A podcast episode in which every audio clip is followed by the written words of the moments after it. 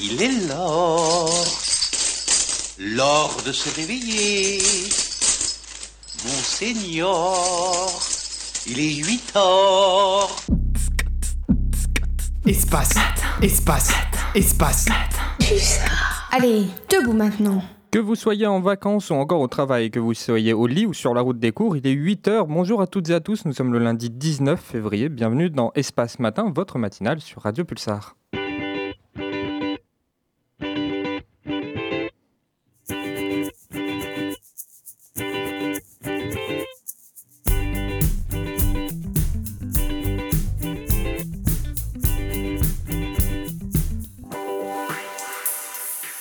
Et ce matin, nous vous présentons une émission entre culture, sport et politique, mais le tout toujours en actualité. On commencera avec euh, celle qui est à la réalisation technique, mais aussi au combat contre le patriarcat. C'est Andrea qui abordera le projet de loi pour les congés menstruels. Ensuite, Sam, notre troubadour matinal, euh, sera du côté législatif et abordera la propriété intellectuelle. Il leur était possible de venir à Pulsar pour une partie de leurs études. Nina et Margot ont interrogé les Pictaviennes et Pictaviens sur la peine de mort. Et pour conclure cette première demi-heure, nous discuterons de possibilités d'allier loisirs et écologie. En seconde partie, nos sportifs, Quentin et Amine, feront le tour de l'actualité euh, sportive et du cyclisme, et puis ce sera une trilogie. Trois personnes, trois orthographes, mais même prénom. Kylian présentera l'interview de la confrérie de la table basse, puis Kylian évoquera le film nommé La Bête, et enfin votre adieu jour vous sera présenté par euh, Kylian. Tout ça sans oublier votre sélection musicale, mais aussi et surtout votre flash info, dont voici la première édition présentée par la surprenante mais non moins flippante Julie. Si ce message n'est pas diffusé au dernier journal. Si ce message, si ce message n'est pas diffusé au dernier journal. Et dans l'actualité de ce lundi 19 février, le contexte est tendu pour les négociations d'un cessez-le-feu à Gaza. Les États-Unis, premier allié d'Israël, ont menacé de bloquer le vote d'une résolution de l'ONU pour un arrêt immédiat des combats, car ce texte irait à l'encontre des négociations pour la libération d'otages d'après l'ambassadrice américaine. Si la communauté internationale s'entend de manière générale pour désapprouver une opération à Rafah, dans le sud de la bande de Gaza, le président brésilien Lula va plus loin et accuse Israël de commettre un génocide dans la bande de Gaza. Israël a d'ailleurs lancé un ultimatum dimanche, selon Benny membre du cabinet de guerre. Si tous les otages ne sont pas libérés d'ici le ramadan, l'offensive contre Rafah serait lancée. Le corps d'Alexei Navalny, décédé en prison, n'a toujours pas été rendu à sa famille. Ses proches accusent les autorités russes de mensonges pour garder son corps, qui, qui avait été réclamé dès samedi sans succès. L'enquête officielle est pourtant terminée, ce qui marque normalement la date du rendu de la dépouille. Aucun élément criminel n'aurait été établi, une déclaration que réfute la famille de l'opposant, ainsi que sa porte-parole Kira Yarmich. Face au silence de Vladimir Poutine, sans réaction pour le moment, plusieurs manifestations ont eu lieu en Europe. En Russie, les hommages ont été interdits et une centaine de personnes avaient déjà été arrêtées samedi. De retour en France maintenant avec un point sur l'économie. Invité dimanche sur TF1, le ministre de l'économie Bruno Le Maire a expliqué que l'économie française n'est pas aussi florissante que prévu. Il a donc revu les estimations de croissance pour 2024 à la, baisse, passant de 1,4% à 1% du PIB. 10 milliards d'euros d'économies seront donc nécessaires, au point de devoir présenter un budget rectificatif au Parlement après les élections européennes. Le ministre a néanmoins assuré que ces mesures seront prises exclusivement sur le budget de l'État. Un incendie s'est déclaré samedi en Aveyron sur le site industriel de la Société Nouvelle d'affinage des métaux. 900 tonnes de batteries au lithium ont ainsi été détruites, or ces produits peuvent être toxiques et dangereux pour l'environnement à court et long terme. La préfecture a cependant annoncé que, je cite, le risque en termes de toxicité a été exclu, l'incendie était maîtrisé dimanche bien que le foyer soit toujours actif. L'enquête n'a toujours pas déterminé l'origine de l'incendie. Et on fait un petit tour dans l'actualité locale maintenant. La ministre de la Santé et des Solidarités Catherine Vautrin s'est rendue ce vendredi au CHU de Poitiers. Elle y a inauguré la maison Freya, première maison des femmes de la Vienne ouverte depuis janvier 2023. C'est un dispositif d'accueil pour les femmes victimes de violences conjugales. Catherine Vautrin a ainsi salué la prise en charge globale et multiple que permet ce genre de lieu de consultation. Son objectif est maintenant d'en avoir au moins une par département. Aujourd'hui, un peu moins de 70 d'entre eux sont équipés. Et enfin, on termine par une page culture. La 77e édition des British Academy Film Awards a eu lieu le 18 février. Pour Anatomie d'une chute, la réalisatrice Justine Triet a remporté le prix du meilleur scénario original. Pour son rôle de Bella Baxter dans Poor Things, Emma Stone a, elle gagné le prix de meilleure actrice. Grand favori, le film Oppenheimer a effectivement reçu le plus de prix, dont celui de meilleur film, la catégorie la plus prisée. Christopher Nolan est sacré meilleur réalisateur et Killian Murphy meilleur acteur. Et enfin, ce week-end se tenait à Poitiers la convention de la Pictasia au Parc des Expositions, un des rendez-vous annuels pour les fans d'animé et de culture asiatique en général. Près de 10 000 personnes étaient attendues sur les deux jours pour découvrir le doublage, flâner parmi les presque 300 stands et surtout dans les files d'attente des dédicaces. Il y avait en effet des invités prestigieux comme l'acteur Steven John Ward Mihawk dans le live action de One Piece ou encore les Donald Donald Renew, Padge et Brigitte Lecordier. Mais on vous invite à retrouver les interviews et reportages de Sam et Kylian pour en savoir plus. Il ne me reste plus qu'à vous remercier de votre attention. Pulsar. Merci Julien, on te retrouve à 8h30 pour un nouveau point sur l'actualité. Andrea, apparemment les tartampions du Sénat ont voté contre une loi permettant euh, des congés menstruels. Mais oui, Colin, le Sénat a encore fait des siennes la semaine dernière. Le 15 février dernier, le projet de loi pour la création d'un congé menstruel a été regardé, discuté, puis rejeté par le Sénat avec 117 voix pour et 206 contre. Mais il propose quoi ce texte de loi? C'est un, projet qui propose deux choses hyper importantes. Tout d'abord, un arrêt maladie de deux jours par mois pour les personnes menstruées souffrant avant, pendant, après leurs règles, sans jours de carence. Ensuite, il prévoit que cet arrêt de travail soit pris en charge à 100% et qu'il y ait donc un maintien de salaire complet pour ces deux jours. En gros, un projet de loi hyper important et nécessaire pour énormément de personnes. D'ailleurs, d'après une étude faite en octobre 2022 par l'IFOP, une femme sur deux, entre 15 et 49 ans, connaît des règles douloureuses, soit 7 millions de femmes en France. Et les douleurs dues aux règles sont nombreuses, entre maux de tête, migraines, contractions, mal de ventre, courbatures, fatigue, mal de dos et j'en passe.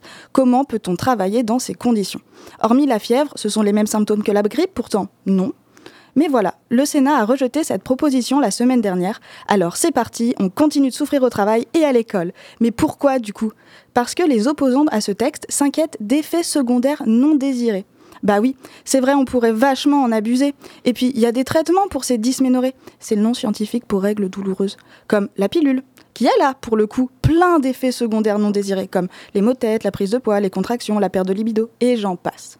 Bref, comme d'habitude, la France a beaucoup de retard en matière de féministes. D'ailleurs, dans le reste du monde, en particulier en Asie, le Japon, la Corée du Sud, Taïwan et l'Indonésie ont déjà mis en place le congé menstruel depuis un moment.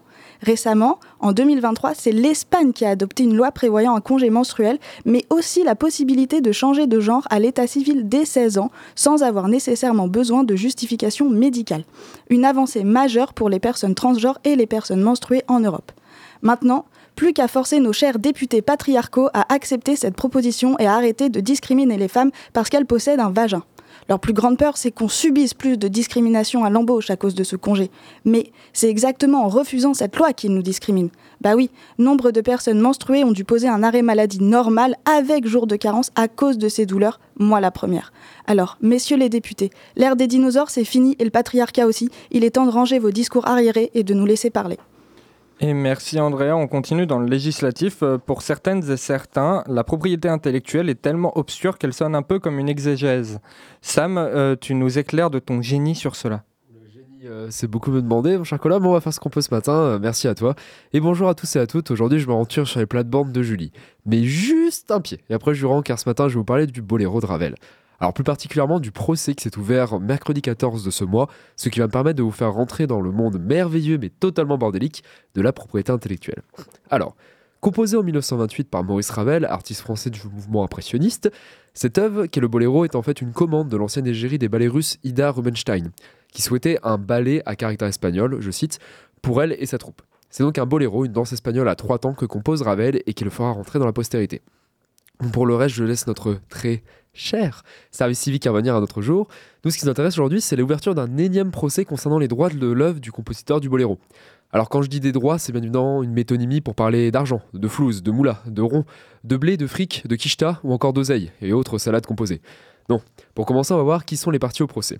D'un côté, nous avons la SACEM, qui est la Société des auteurs, compositeurs et éditeurs de musique, qui est une société privée à but non lucratif ou une SBNL. Ça fait beaucoup euh, de, sigles pour un matin, je vous l'accorde. Et qui a été créé le 28 février 1851 et qui a pour mission principale d'assurer la collecte et la répartition des droits dus aux auteurs, compositeurs et éditeurs de musique qui sont membres ou non. En gros, c'est une société qui rétribue monétairement les artistes qui sont déclarés chez elle à chaque fois que quelqu'un utilise une de leurs créations. De l'autre côté de la barre, nous avons les ayants droit de l'œuvre. Un ayant droit, c'est simplement une personne qui a des droits sur quelque chose. Ici, en l'occurrence, les personnes qui possèdent le boléro et donc l'argent qu'elle génère, qu'il génère à chaque fois euh, qu'il est utilisé. Et là où ça devient marrant, enfin cocasse, enfin drôle, enfin pour des juristes, hein, ouais, faut pas trop leur demander, c'est qu'on pourrait s'attendre à avoir des descendants directs de Ravel. Mais non, là ici nous avons Evelyne Penn de Castelsoni qui est la fille du premier mariage de la nouvelle femme de l'ex-mari de la masseuse du frère de Maurice Ravel. Ouais, même Lorenzo il aurait pas sorti une comme ça. Et comme je me disais euh, en introduction de cette chronique, c'est pas la première fois que le boléro se retrouve à être disputé devant les tribunaux. Je vous conseille les excellentes chroniques réalisées par nos confrères de Radio France pour comprendre l'historique. Ici, ceux qui ont les ayants droit, la la descendante plus une société créée par l'avocat Jean-Jacques Lemoine, qui était l'ami de l'ex-mari, enfin bref, je vous laisserai regarder les articles, ce qui souhaite que le boléro soit considéré comme une œuvre collaborative afin d'étendre la protection du droit d'auteur et donc récupérer l'argent qu'a généré l'œuvre dans ce laps de temps, puisque l'œuvre est tombée dans le domaine public depuis 2016. En fait, la loi dite langue, et depuis la loi dite langue de 1985, euh, les ayants droit euh, permettent euh, permettent aux ayants droit d'une œuvre de l'esprit, c'est le mot classique juridique pour dire création, de bénéficier encore des droits d'auteur pour les 70 ans après la mort de l'artiste. Ce qui a été le cas pour le Boléro de Ravel à quelques vaches près. Il y a une prolongation pour les œuvres créées avant la Première Guerre mondiale et durant l'entre-deux-guerres. Et en fait, ce que désirent les ayants droit, c'est que les tribunaux acceptent que les boléros soient une œuvre créée par collaboration, ce qui permettrait de faire débuter les 70 ans non pas à la mort de Ravel, mais à la mort du dernier artiste qui a collaboré à l'œuvre, soit à peu près entre 2000, 2039, euh, voire même 2051. Donc pour les arguments en présence, les avocats des ayants droit reprochent à Assassin d'être, je cite, opaque et partial, et de s'affirmer comme une entité dictatrice qui déciderait, toujours entre guillemets, quand ça l'arrange. Ils accusent même d'avoir modifié la page Wikipédia du boléro afin d'effacer la présence des chorégraphes ayant participé au ballet d'origine. À l'opposé, les avocats de la SACEM affirment que Ravel a plusieurs fois revendiqué son boléro, comme son œuvre unique et que les ayants droit ne seraient poussés que par, je cite, l'extrême cupidité. Bon, qui a raison, qui a tort, euh, dernier coup de caisse claire le lundi 24 juin, au moment de la décision des juges. Merci Sam pour ce petit point sur la propriété intellectuelle et on va changer complètement de sujet pour les UE d'ouverture en lien avec l'université. Nina et Margot ont fait le choix de venir à Pulsar et de réaliser un micro-trottoir. Le thème avec lequel les Pictaviennes et Pictaviens ont été interrogés, c'est la peine de mort en France. Que pensez-vous de la peine de mort? Ah, C'est quand même difficile. On ne ferait pas de mal à un animal, alors pour un homme ou une femme, c'est différent. Il y en a qui ne pas dire qu'ils méritent, mais bon, il ne peut pas faire autrement. Comme il n'y a pas assez de prison, puis il y a des, délinquants qui sont, comment cruels. Donc, euh, même les soignants, je pense pas qu'ils puissent se guérir un jour. Quoi, je pense pas. Je considère que pour les personnes en fait qui ont vécu vraiment un gros traumatisme, on ne peut pas juger parce qu'on n'a pas en fait le droit de vie ou de mort sur quelqu'un. Qui vont se retrouver en liberté, qui vont découper le cas échéant une gamine en morceaux. C'est l'asile psychiatrique ou, la peine de mort. Et bon. Pour euh, certains crimes, des crimes de viol par exemple sur des mineurs. Bah écoutez, ça a été supprimé parce que il a été prouvé que la peine de mort n'adoucissait pas euh, le fait qu'il y ait moins d'homicides. Ça ne change rien, je pense. Que pensez-vous de la dureté des sanctions en France Il faut voir au cas par cas. Il y a certaines sanctions, quand on est concerné, peuvent paraître pas très dures. Euh, d'autres, bah, écoutez, moi je fais confiance à la justice. Je ne sais pas s'ils de retour. Les peines en France, je trouve qu'ils sont un peu légers. Pour le viol aussi, ça pas on pas, ils n'ont pas le même impact que dans les pays euh, étrangers. Ils ont plus une condamnation beaucoup plus grave que, dans, ici en fait. Je pense pas que ce soit en rétablissant la peine de mort que ça va changer. Euh, que ça va changer quoi. Euh, aujourd'hui, j'ai plus l'impression que dans la justice française, on juge plus qu'on essaye de réhabiliter les personnes sans comprendre les facteurs de leur crime. Ils sont pas même pas punis. On les a... La police les arrête, puis après, après ils ressortent. Là, ils continuent. Je crois qu'on est tous pareils, on ferait la même chose. Hein. Je vais profiter après tout. Une question difficile donc, je vous laisse réfléchir à ça tout en écoutant un peu de musique. Kim Petras, c'est une autrice, compositrice, interprète allemande, allemande c'est de la pop. Non, pardon, c'est de l'électro. Non, attends, je me, suis trompé. En fait, c'est de la bubblegum. Oui, ça existe. C'est un vrai genre musical qui a pour but d'attirer euh, tous les ados et pré-ados. Bref, euh, je vous laisse découvrir un extrait de son dernier album Slut Pop Miami qui est sorti la semaine dernière. Voici Head Head on Show.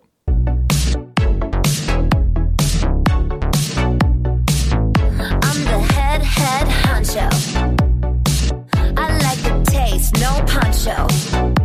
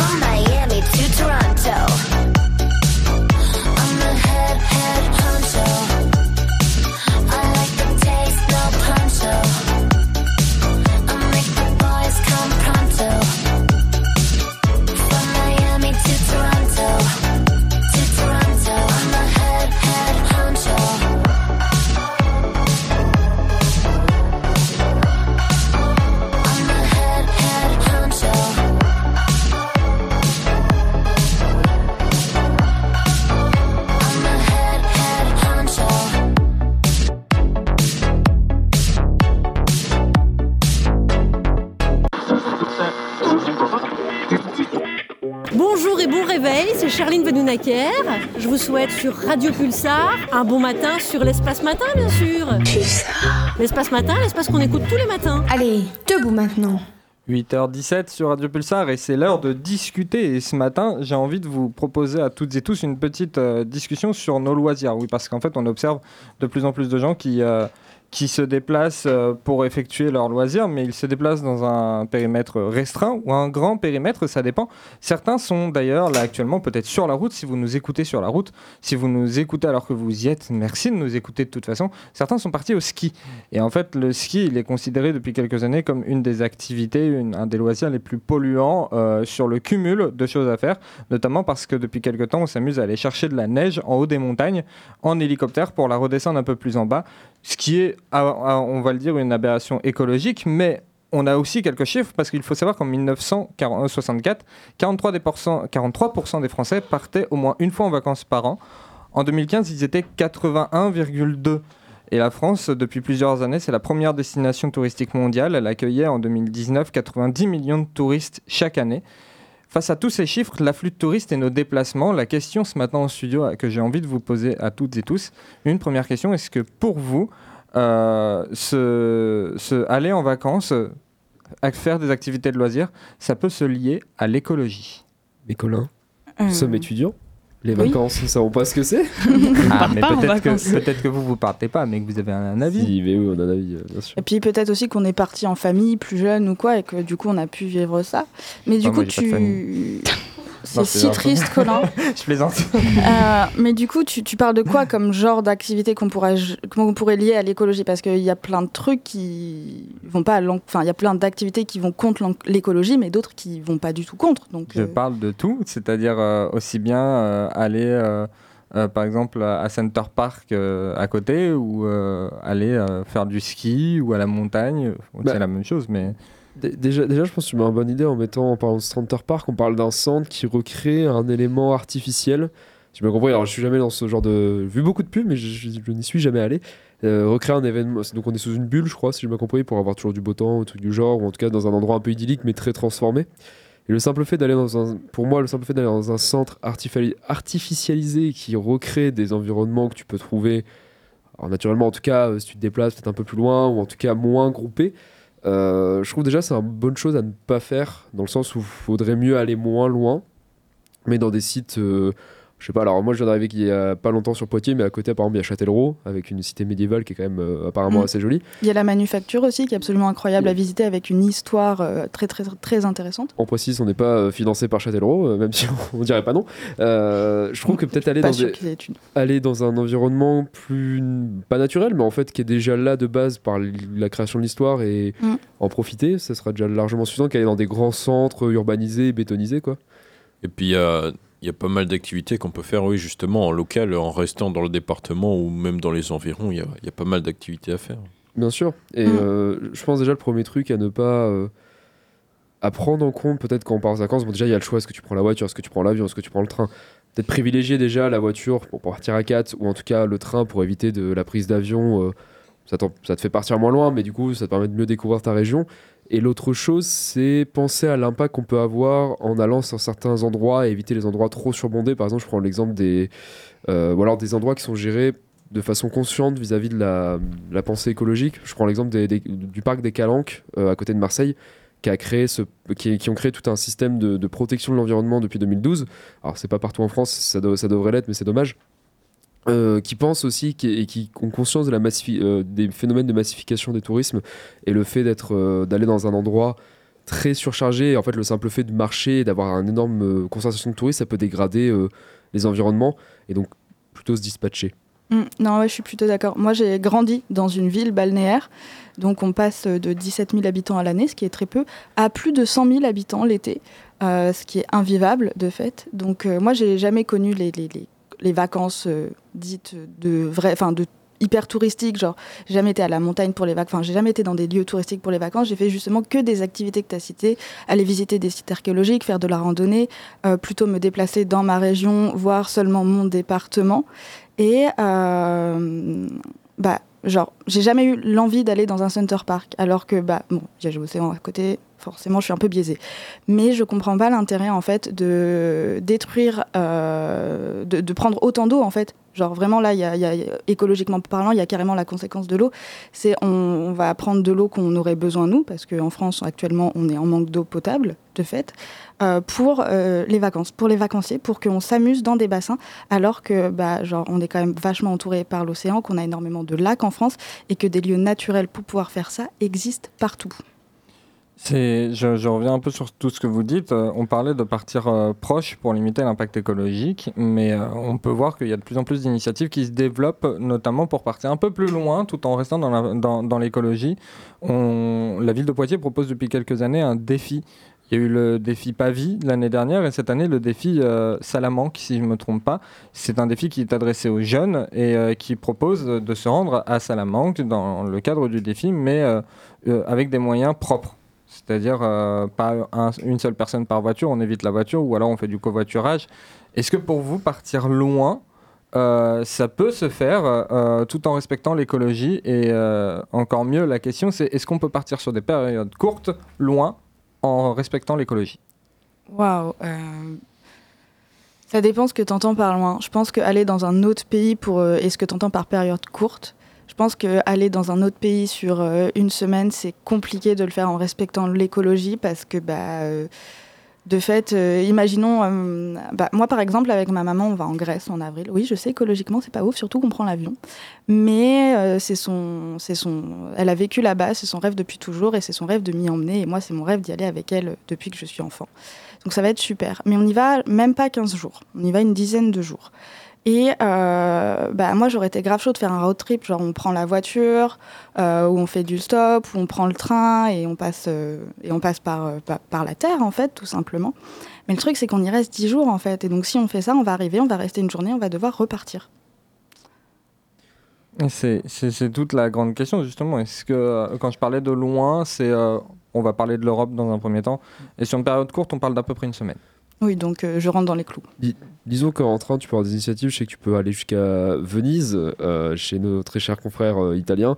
Euh, en train, assez rapidement, avec des trains de nuit, tu peux balader un peu partout en Europe. Il y a un bon réseau ferroviaire. Après, je pense que dans ta question, il faut prendre en compte la- l'idée d'aller à Salamanque. Tu peux le faire à vélo, par exemple. Tu as quand même un moyen de. Mais c'est pas une vision des vacances, on va dire. euh, tu te mets sous le cocotier, t'as ta noix de coco et t'es allongé sur ta serviette Oui. et d'autres pains d'éventail.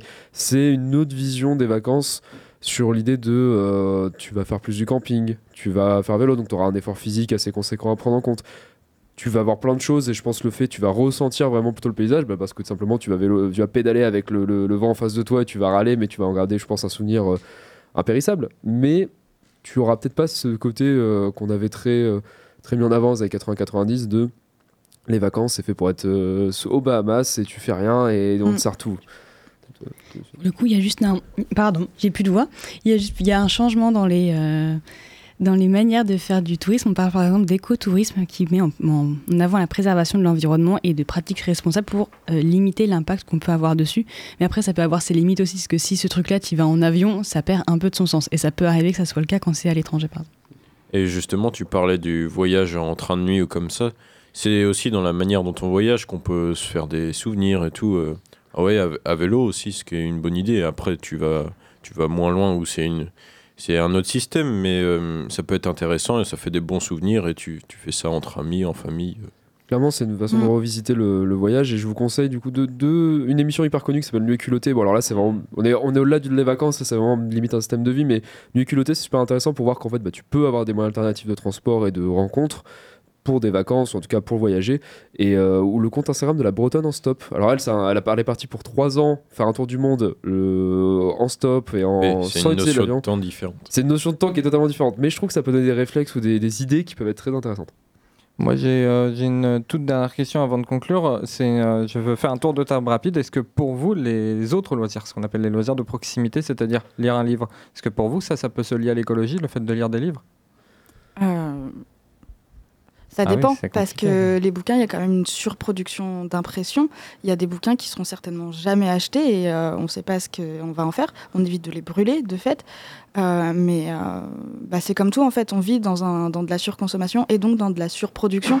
Donc, bah, oui, lire un livre, évidemment, si c'est nous qui le lisons, ça n'a pas un impact. Mais c'est mieux si on le prend dans une bibliothèque ou dans les boîtes à livres qu'on peut trouver dans la rue ou qu'on les échange avec des amis, qu'on les récupère dans des... Enfin, Dans des boîtes à livres. mais j'adore les librairies, j'adore les librairies indépendantes et je me battrai toujours pour qu'on aille en librairie indépendante et pas à la Fnac, évidemment, ou à Gibert. Euh, mais euh, bah, de fait, il y a quand même de la surproduction, donc la seconde main, c'est quand même cool, même pour les bouquins. Et puis il y a aussi le fait maintenant que quand il y en a qui lancent leurs livres comme ça, qu'ils fassent euh, justement euh, à la demande et pas euh, produire pour produire euh, en fonction des demandes. Et c'est la grande question justement de produire pour produire ou produire à la demande. C'est une question dans laquelle on pourra revenir, mais avant je vous propose d'écouter un peu de musique. On va écouter un groupe qui s'appelle Clon, enfin plutôt Clone. Clone c'est un groupe, c'est une initiative, un projet global. En fait ils sont basés dans l'Essonne et ils ont décidé de faire une, une musique presque d'un nouveau genre. Je vais vous laisser découvrir avec le titre BPM.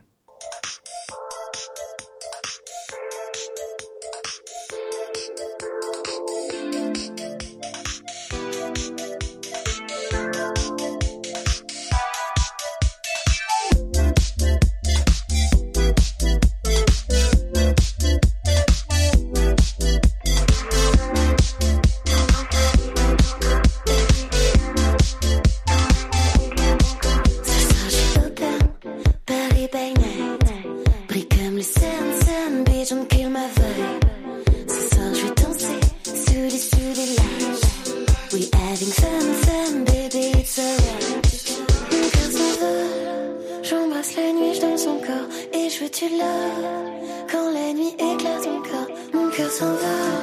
J'embrasse la nuit, je danse son corps. Et je veux tu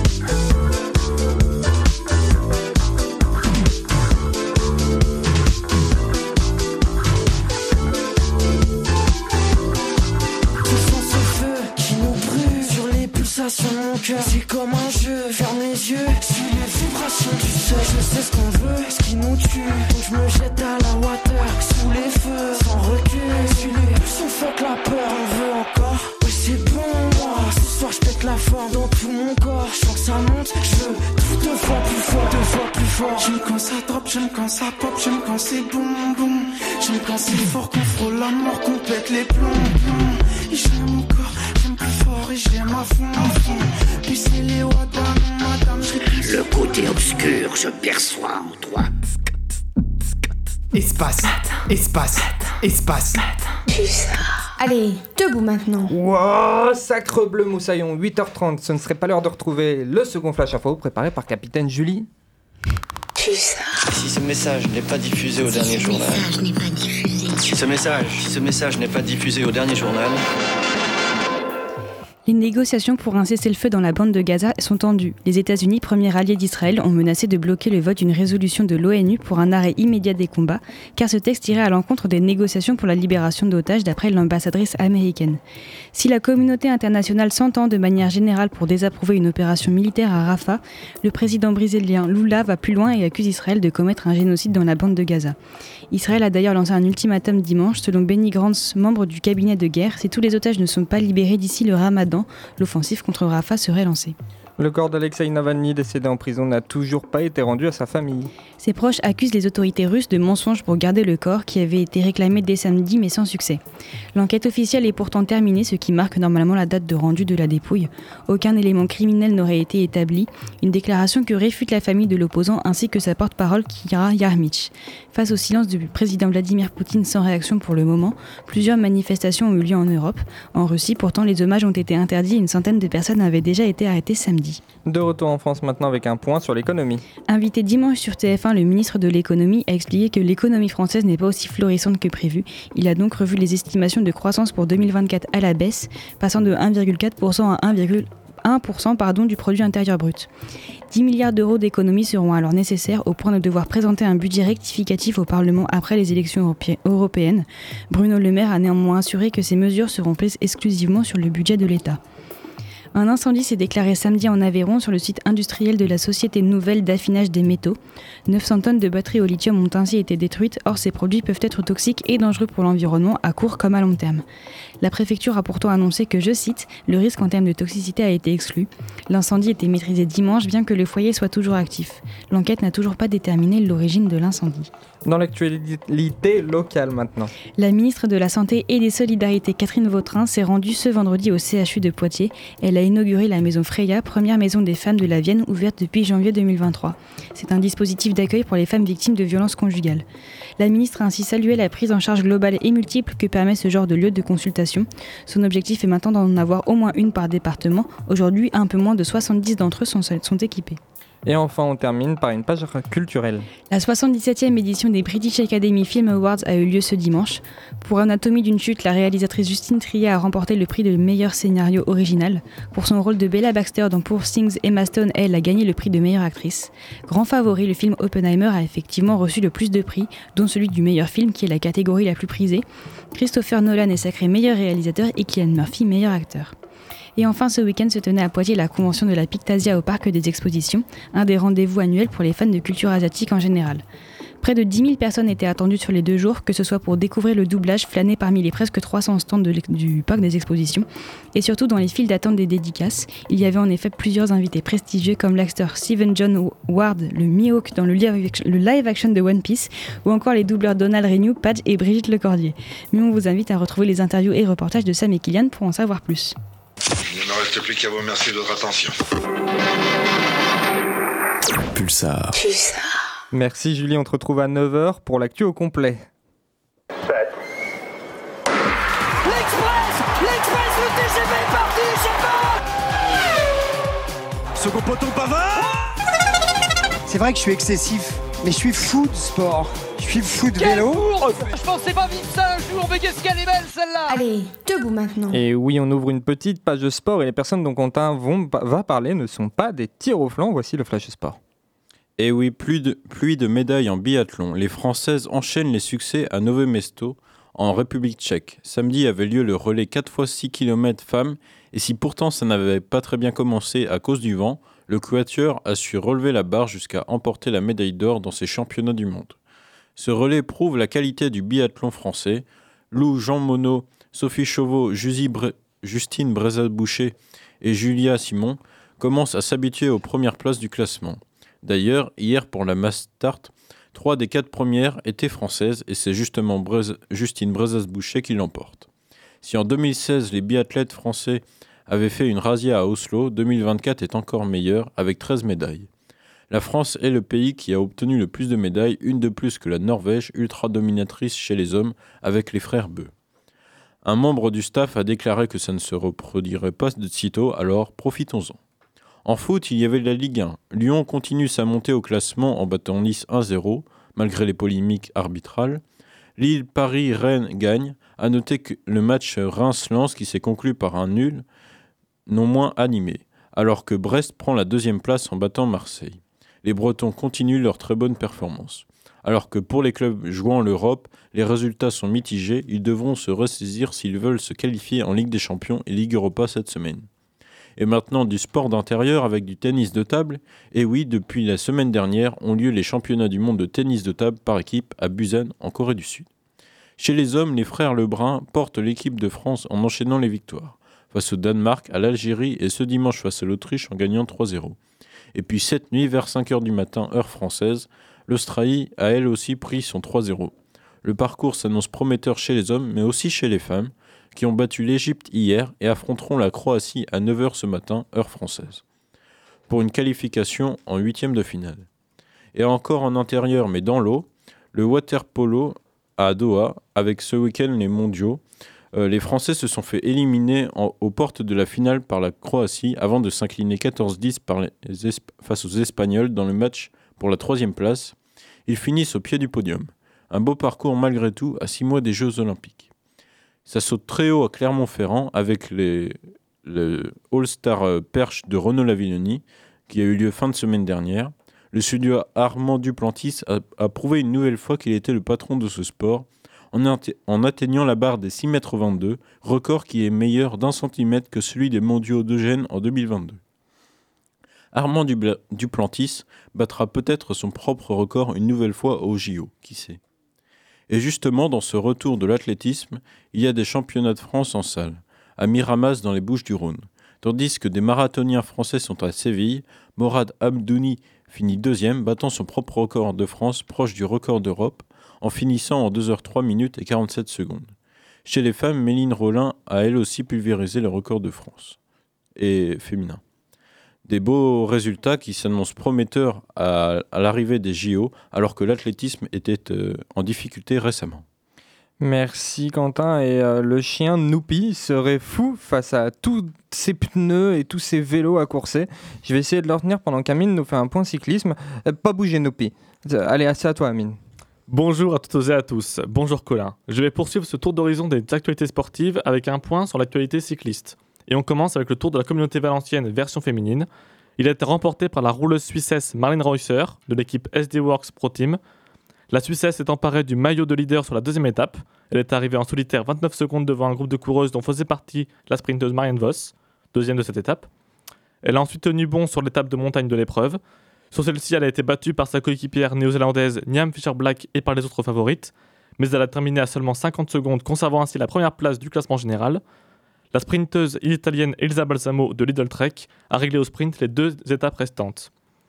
Finalement, Marine Reusser remporte l'épreuve devant la polonaise Katarzyna Niewodoma et la néo-zélandaise Niam Fischer-Black. Côté française, on retiendra l'excellente performance de la grimpeuse de DSM Firmenich Juliette Labousse, quatrième de l'épreuve, ainsi que la présence honorable aux portes du top 10 d'Evita Music et Léa Curinier, toutes deux pensionnaires de l'équipe FDJ Suez, notre équipe locale à mi-Poitvin.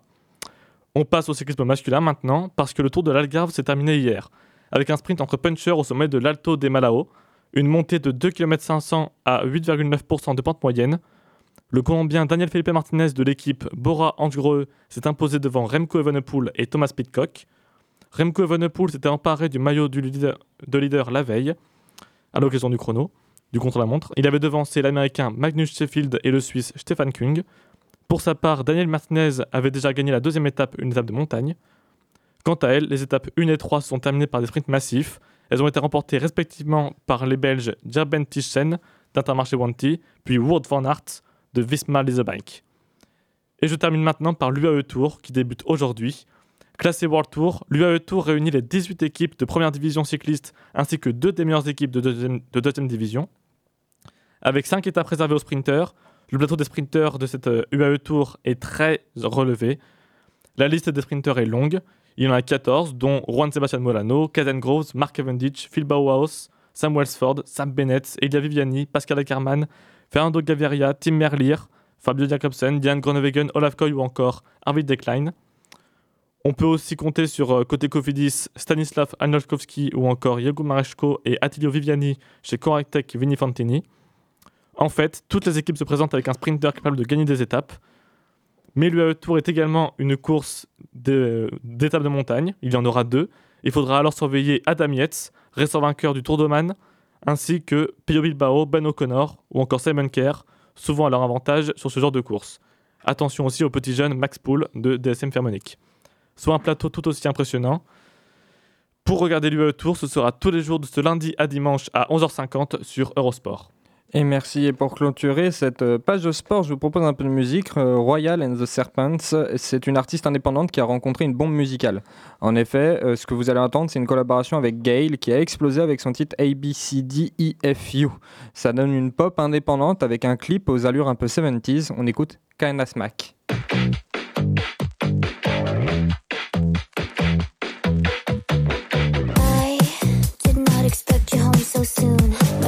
Take a seat, babe. I see that you're confused, and I thought I could keep this to myself, but I can't.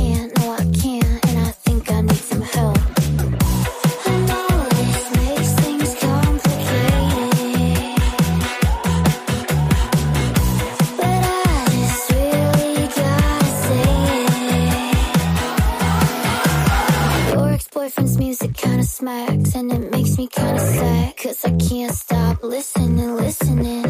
I know I said that it was whack But I gotta take it back Cause I can't stop listening,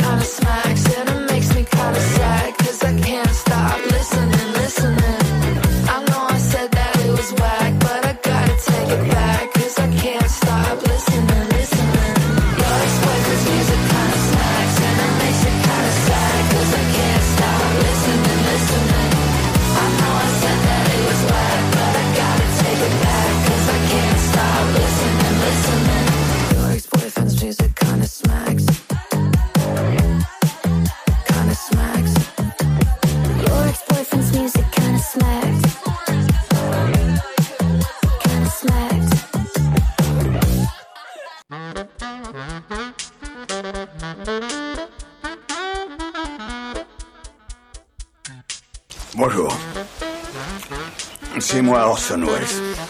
Ceci est Espace matin. que vous voyez derrière là, pas mal, non? C'est Allez, debout maintenant. Oui, c'est vrai. Et on part maintenant dans la culture, même la pop culture, plus précisément le doublage avec Kylian et Sam qui étaient ce week-end sur le terrain à la Pictasia.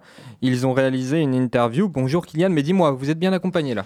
Eh bien, bonjour à tous, c'est Kylian. euh, je suis accompagné de Sam et aujourd'hui nous sommes en compagnie de Marin et de Fabrice de la confrérie de la table basse, donc une chaîne spécialisée dans le doublage. Donc, euh, première question pour vous, euh, comment est née votre passion pour le doublage? Bah, le doublage, ça fait depuis que je suis gamin que je suis des dessins animés, des films, etc. en français. Donc forcément, moi, ça fait longtemps que j'adore le doublage. Et, créer des voix, s'amuser à faire des imitations, ce genre de choses, c'est vraiment un truc super cool. Donc euh, faire Gollum, Mickey, etc., c'est marrant. Donc euh, bah, c'est arrivé depuis, depuis que je suis gamin. Et ensuite, on a commencé à réellement s'intéresser au doublage euh, vers 2019-2020, on va dire. Et qu'est-ce qui vous a donné l'envie de vous lancer dans cette, dans cette chaîne YouTube de doublage? Par passion, je dirais, de tout ce qui est parodique, tout ce qui est euh, les parodies d'animés, Retake, Crazy Bomb World, c'est des choses, choses qui m'ont vraiment inspiré euh, depuis, que je suis, depuis que je suis gamin. Euh, et, euh, et en fait, créer des, euh, des projets, faire des parodies, m'amuser avec des potes, c'est vraiment le truc que je voulais faire. Donc euh, ça arrivait d'un coup vers 2019, j'ai demandé des conseils et, et je me suis vite lancé avec, euh, avec les copains. Quels sont euh, les combiniens de doublage qui vous inspirent ou, ou qui ont- vous ont inspiré? En fait, j'ai. Au début, quand, on ne connaît pas le doublage, on ne sait pas forcément quels sont les vrais, les grands noms du doublage, parce que euh, le métier du doublage, c'est vraiment un métier qui est euh, euh, dans de l'ombre. En fait, c'est un métier de l'ombre. Euh, donc au début, je ne connaissais pas vraiment, vraiment les noms, à part Donald Renew, Dorothée Pousseau, euh, Brigitte Legordier et Aline Chotaille. Maintenant, si je devais donner un ou deux noms, vraiment les comédiens que j'adore et, et qui font mon enfance et même qui sont des légendes pour moi, c'est Roger Carrel, qui est la voix de Maestro, de. de, bah, de... Ah, j'ai un trou. Astérix évidemment, Mickey à l'époque, euh, ou même euh, Horace Logan sur Harry Potter, ou même C-3PO sur euh, Star Wars, et bah, Richard Darbois, donc bah, Buzz euh, enfin c'est tellement de personnages, c'est Indiana Jones, c'est Harrison Ford, c'est trop bien. Comment ressentez-vous l'engouement grandissant du public autour du doublage? Ça, c'est grâce à. Enfin, c'est incroyable de voir que les gens commencent à apprécier vraiment le doublage qui, de base, c'est dans c'est une petite. c'est vraiment fermé. Et c'est pas vraiment euh, un, un domaine que les gens connaissent euh, ou qui, qui est vraiment hyper connu de base, qui est large public. Maintenant, grâce à TikTok, grâce aux, bandes rythmo qui sont hyper accessibles sur les réseaux, et grâce aux conventions avec Brigitte Lecordier et les comédiens qui sont vraiment euh, de plus en plus présents, ça, ça crédibilise le métier et c'est super cool de voir le métier grandir et même euh, que les gens euh, fassent euh, du doublage de manière bah, d'avoir une passion qu'en fait c'est de, de s'amuser et bande- prendre- les bandes rythmo et s'amuser comme une sorte de karaoké à la maison c'est super cool La Voix d'Or est votre projet phare. Qu'est-ce qui vous a motivé à vous lancer là-dedans? Bah, la voix d'or en, en soi, pour le coup, c'est un peu un projet qui était vraiment pas, pas, utopique, mais en fait, c'est un truc qu'on rêvait de base faire, de, de- de faire un concours avec des comédiens de doublage qui est pour euh, faire en sorte de, montrer de jeunes comédiens, des jeunes pépites, des talents cachés, on va dire, qui n'ont pas la chance de rentrer dans le milieu parce que c'est un milieu qui, mine de rien, est assez fermé. Euh, c'est vraiment le concours qu'on voulait faire, qu'on voulait créer, euh, un peu inspiré des concours de chant et de ce genre de concours. On voulait vraiment faire quelque chose de, sérieux, de respectueux pour le métier de comédien et de faire quelque chose qui soit quand même agréable à regarder, un, un- bah, un spectacle en fait. Donc euh, ça a marché, on a, fait une première, on a fait une première édition à la Gaming Reims, ça a assez bien marché, beaucoup mieux qu'on l'espérait, mais il y, a- il y a encore beaucoup de travail. Et franchement, euh, on, c'est encore, on va dire, euh, c'est en pleine évolution, c'est complètement en évolution. Euh, Qu'est-ce qui a été le plus compliqué pour euh, la réalisation de ce projet? Euh, trouver des extraits, parce qu'en fait, on, doit prendre des extraits uniquement de, projets qui n'ont pas de VF du tout, qui n'ont pas de version française officielle. Le projet, c'est de prendre uniquement des extraits qui sont avec, avec une VO et aussi de bonne qualité et assez intéressantes à, jouer. Et trouver des extraits de cette qualité-là avec euh, des personnages assez intéressants à jouer, c'est particulièrement dur. De faire des bandes rythmo aussi, euh, c'est euh, du temps, les bandes rythmo. Je dirais qu'en moyenne, il faut environ une heure de travail pour faire une minute de bande rythmo. Donc euh, si on, on ajoute le fait qu'on a laissé le choix aux comédiens de prendre des extraits, on a fait quasiment une cinquantaine de bandes rythmo, c'est-à-dire une cinquantaine d'heures de travail, sans, par- sans parler du temps de, de chercher les extraits, etc. Et aussi, euh, c'est toute l'organisation, c'est tout le contact avec les comédiens, voir si ça leur plaît, euh, travailler avec eux pour bah, littéralement faire en sorte que ce soit un beau concours, un beau spectacle, mais que ce soit vraiment représentatif du métier de comédien. Quels sont vos projets futurs pour La Voix d'Or? Ça, je ne peux pas le dire malheureusement. Et euh, quel est votre ressenti, euh, enfin quel est le ressenti des comédiens de doublage euh, avec vos projets? Au début, je pensais qu'on, je pense qu'on avait un peu un regard d'amateurisme, au sens de, jeunes amateurs qui commencent dans le doublage. Maintenant, j'ai l'impression, ça commence à, à changer, qu'on a vraiment un regard de plus de personnes qui travaillent avec eux, de sortes de collègues, et on travaille en collaboration avec ces comédiens, donc je pense qu'on commence à, euh, C'est aussi et surtout qu'au début, les comédiens, on les connaissait pas en fait. On leur parlait pas. euh, comme, disait Marin, moi, je connaissais aussi les grands noms euh, connus dans le milieu. Mais en fait, c'est vrai que maintenant, du coup, on a la chance de les connaître directement. Et salon après salon, en fait, on a appris à les connaître et eux, ils ont appris à connaître ce qu'on faisait, nos valeurs, etc. Donc là où il y avait un peu de méfiance normale de, de, de ne pas savoir ce qu'on faisait, de ne pas savoir les valeurs qu'on prenait, qu'ils avaient au début. Maintenant, c'est vrai qu'ils ont- ils sont plus à l'aise et ils sont plus à même de nous suivre sur nos projets, notamment La Voix d'Or, euh, où il y avait quand même pas mal de craintes de, parler d'une manière assez spéciale et de, vulgariser le, métier de comédien. Maintenant, je pense qu'on a réussi un peu à passer cette étape et à leur dire, bon écoutez, voilà, euh, on, est conscient de, des valeurs que vous essayez de représenter et de faire passer. Nous, on, est, on essaye d'aller dans le même sens que vous, on a les mêmes valeurs que vous, qu'on essaye de transporter. Donc voilà, il n'y a pas forcément de crainte à avoir. Euh, Avec toutes les participations reçues pour euh, cette édition de La Voix d'Or et l'édition précédente, quel est le genre de voix que vous euh, recherchez le plus? Par rapport à la voix d'or? La voix d'or, c'est pas un- on recherche pas des voix typiquement d'une telle, ou telle voix. De manière générale, en fait, pour la voix d'or, comment ça se passe, l'organisation et les ins- les inscriptions et les sélections, en fait, les gens s'inscrivent durant une période donnée, environ 2-3 semaines pendant, pendant, lesquelles les gens peuvent s'inscrire, puis ensuite avec des jurys de présélection qui sont des jurys euh, professionnels, qui sont des comédiens professionnels, bah, on comment dire, on, les juge, mais on prend uniquement les meilleurs selon différents critères, c'est-à-dire la technique par rapport à la rythmo, savoir s'ils sont justes, savoir s'ils sont euh, calés, euh, les réactions, etc. Mais également savoir s'ils ont le jeu. C'est le plus important. Le jeu, c'est tellement le plus important que bah, c'est sur 10 points. Et ensuite, la modulation, le changement de registre et être capable de jouer différents types de personnages, donc de moduler, etc.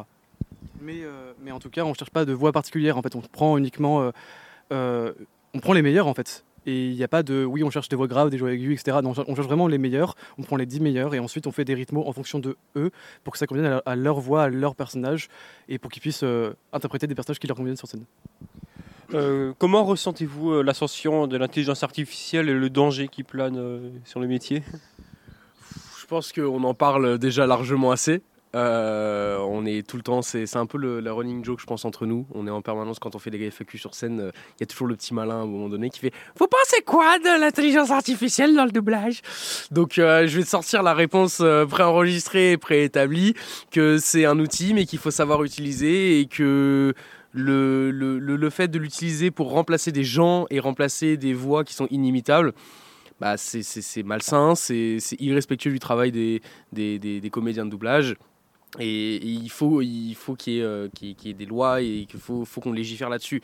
Après voilà, ça c'est la réponse euh, c'est la réponse que je te sors euh, préconstruit euh, de A à Z. Après, je pense que voilà, il faut il faut savoir mettre de la nuance, il faut savoir se dire vraiment mettre l'appui sur c'est un outil.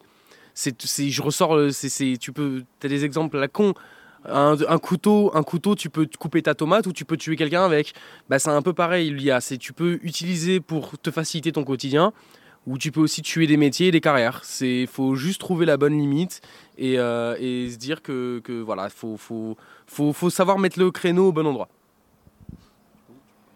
Euh, Qu'est-ce qui vous motive euh, du coup, à vous rendre euh, sur Poitiers pour la Pictasia et comment se déroule euh, l'événement pour le moment?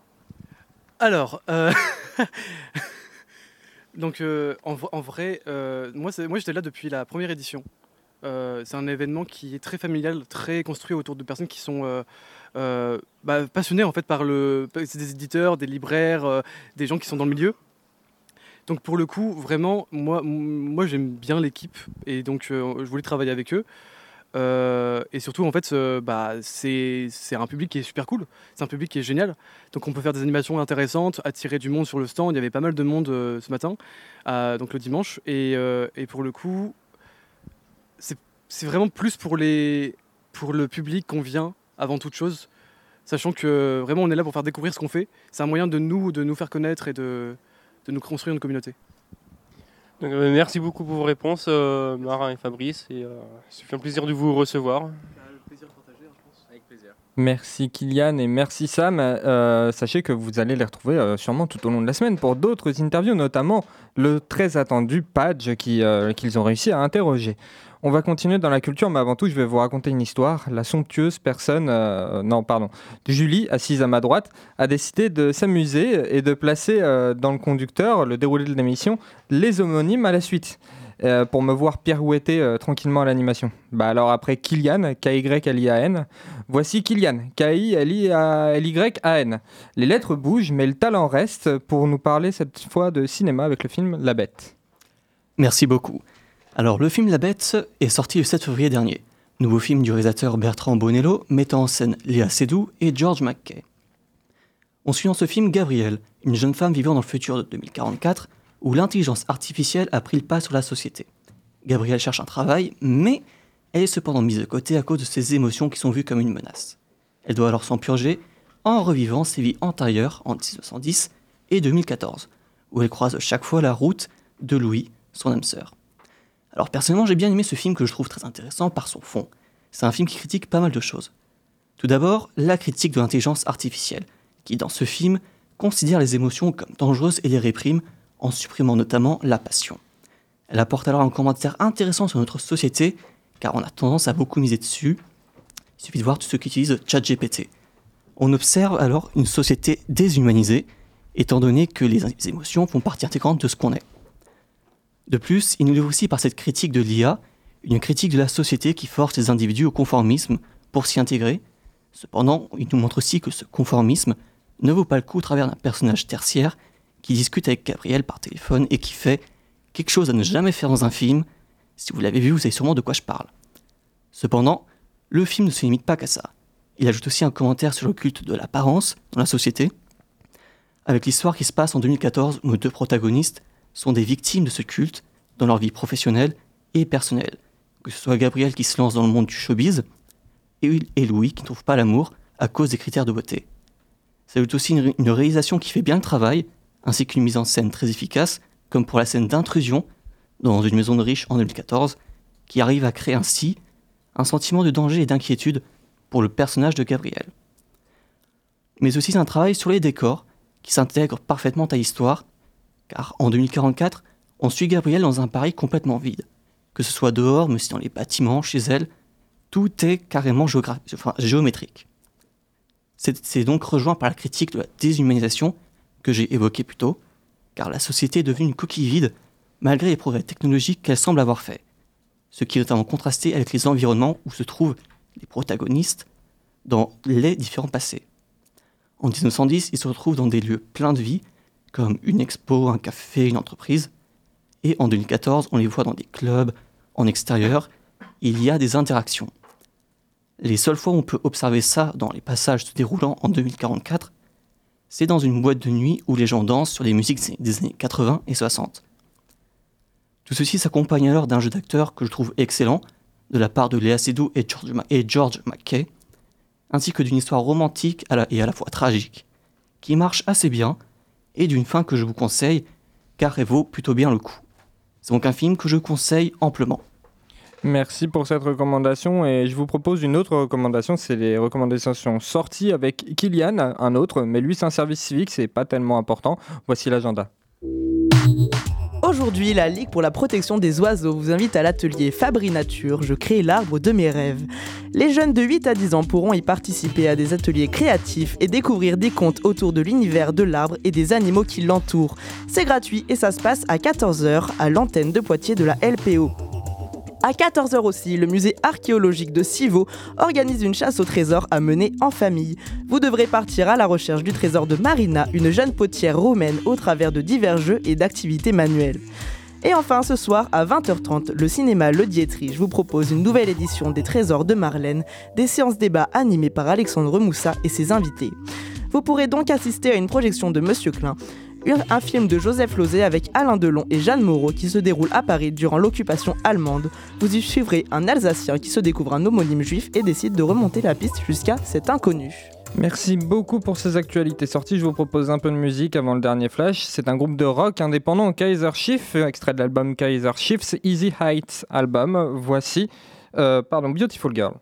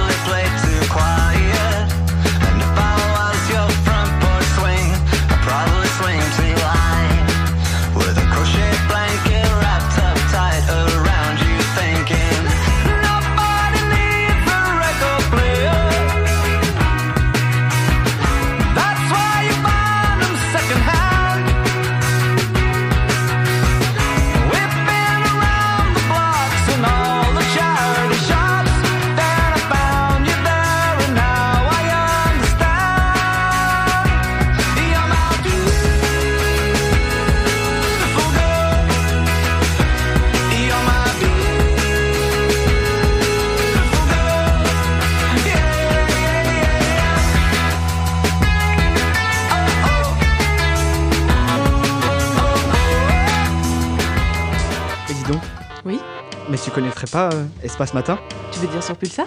Oui, c'est ça, sur 95.9. Incroyable. Et l'album de Kaiser Chief, dont est extrait ce titre, sortira le 1er mars. Un autre chef, c'est Julie. Elle nous a préparé le flash info. Le voici. Si ce message n'est pas diffusé au dernier journal. Si ce message, si ce message n'est pas diffusé au dernier journal. Le contexte est tendu pour les négociations d'un cessez-le-feu à Gaza. Les États-Unis, premier allié d'Israël, ont menacé de bloquer le vote d'une résolution de l'ONU pour un arrêt immédiat des combats, car le texte irait à l'encontre des négociations pour la libération d'otages, d'après l'ambassadrice américaine. Si la communauté internationale s'entend de manière générale pour désapprouver une opération militaire à Rafah, le président brésilien Lula va plus loin et accuse Israël de commettre un génocide dans la bande de Gaza. Israël a d'ailleurs lancé un ultimatum dimanche, selon Benny Gantz, membre du cabinet de guerre, si tous les otages ne sont pas libérés d'ici le ramadan, l'offensive contre Rafah serait lancée. Le corps d'Alexei Navalny, décédé en prison, n'a toujours pas été rendu à sa famille. Ses proches accusent les autorités russes de mensonges pour garder son corps, qui avait été réclamé dès samedi mais sans succès. L'enquête officielle est pourtant terminée, ce qui marque normalement la date de rendu de la dépouille. Aucun élément criminel n'aurait été établi, une déclaration que réfute la famille de l'opposant ainsi que sa porte-parole Kira Yarmich. Face au silence de Vladimir Poutine, sans réaction pour le moment, plusieurs manifestations ont eu lieu en Europe. En Russie, bien que les hommages ont été interdits, plus de 150 personnes ont été arrêtées ce week-end rien qu'à Saint-Pétersbourg. De retour en France maintenant avec un point sur l'économie. Invité dimanche sur TF1, le ministre de l'économie Bruno Le Maire a expliqué que l'économie française n'est pas aussi florissante que prévu. Il a donc revu les estimations de croissance pour 2024 à la baisse, passant de 1,4% à 1% du produit intérieur brut. 10 milliards d'euros d'économies seront alors nécessaires au point de devoir présenter un budget rectificatif au Parlement après les élections européennes. Le ministre a néanmoins assuré que ces mesures seront prises exclusivement sur le budget de l'État et tous les ministères sont concernés d'après Thomas Cazenave, ministre délégué au compte public présent ce matin sur France 2. Un incendie s'est déclaré samedi en Aveyron sur le site industriel de la Société Nouvelle d'affinage des métaux. 900 tonnes de batteries au lithium ont ainsi été détruites, or ces produits peuvent être toxiques et dangereux pour l'environnement à court comme à long terme. La préfecture a cependant annoncé que, je cite, le risque en termes de toxicité a été exclu. L'incendie était maîtrisé dimanche bien que le foyer soit toujours actif. L'enquête n'a toujours pas déterminé l'origine de l'incendie. Et dans l'actualité locale maintenant. La ministre de la Santé et des Solidarités, Catherine Vautrin, s'est rendue ce vendredi au CHU de Poitiers. Elle y a inauguré la maison Freya, première maison des femmes de la Vienne, ouverte depuis janvier 2023, qui est un dispositif d'accueil pour les femmes victimes de violences conjugales. Catherine Vautrin a ainsi salué la prise en charge globale et multiple que permet ce genre de lieu de consultation. Son objectif est maintenant d'en avoir au moins une par département. Aujourd'hui, un peu moins de 70 d'entre eux sont équipés. Et enfin, on termine par une page culturelle. La 77e édition des British Academy Film Awards a eu lieu ce dimanche. Pour Anatomie d'une chute, la réalisatrice Justine Trier a remporté le prix du meilleur scénario original. Pour son rôle de Bella Baxter dans Poor Things, Emma Stone, elle, a gagné le prix de meilleure actrice. Grand favori, le film Oppenheimer a effectivement reçu le plus de prix, dont celui de meilleur film qui est la catégorie la plus prisée. Christopher Nolan est sacré meilleur réalisateur et Kylian Murphy meilleur acteur. Et enfin, ce week-end se tenait à Poitiers la convention de la Pictasia au Parc des Expositions, un des rendez-vous annuels pour les fans d'animé et de culture asiatique. Près de 10 000 personnes étaient attendues sur les deux jours pour découvrir le doublage, flâner parmi les presque 300 stands et surtout dans les files d'attente des dédicaces. Il y avait en effet des invités prestigieux comme l'acteur Stephen John Ward, Mihawk dans le live-action de One Piece, ou encore les doubleurs Donald Renew, Padge et Brigitte Lecordier. Mais on vous invite à retrouver les interviews et reportages de Sam et Kylian pour en apprendre davantage. Il ne me reste plus qu'à vous remercier de votre attention. Pulsar. Merci Julie, merci à toutes et à tous de nous avoir écoutés. Espace Matin, c'est déjà fini pour aujourd'hui. Oui, ça passe aussi vite qu'une flatulence, je sais, mais bon, ça, on va pas rester dessus. On va, on va continuer, euh, bien sûr, à vous divertir parce qu'on revient dès demain, mais pour la suite de vos programmes sur Radio Pulsar, c'est euh, euh, il y a All I Wanna Do à midi avec Julie et moi-même. On va recevoir notamment pardon, excusez-moi, on va recevoir notamment quelqu'un qui ouvre une, une boutique, une- oui, j'arrive. on va recevoir, excusez-moi, je bégaye. On va recevoir euh, Pierre Giannikian qui a ouvert une boutique physique euh, euh, et en ligne de cartes Pokémon et autres références à Poitiers, mais aussi on va recevoir Rudy euh, Viroulo qui fabrique des objets en cuir. C'est l'artisanat d'art. Et pour séquence midi, je vous propose également de retrouver Vincent Gattel qui sera l'invité d'Anaïs, adjoint au maire de Poitiers pour par- Poitiers Ville Accueillante, tout ce beau programme avec vos émissions sur euh, Espace Ma- sur euh, pardon sur Radio Pulsar. Je vais y arriver, cette fin d'émission compliquée. hein. Euh, tout ce beau programme du coup sur Radio Pulsar. On se retrouve nous dès demain avec une émission toute pleine de bonne humeur et d'actualité. À demain. Je sais pas vous, mais j'ai une patate, moi, ce matin. Ouais, c'est pas faux. Espace, espace, espace. Allez, debout maintenant.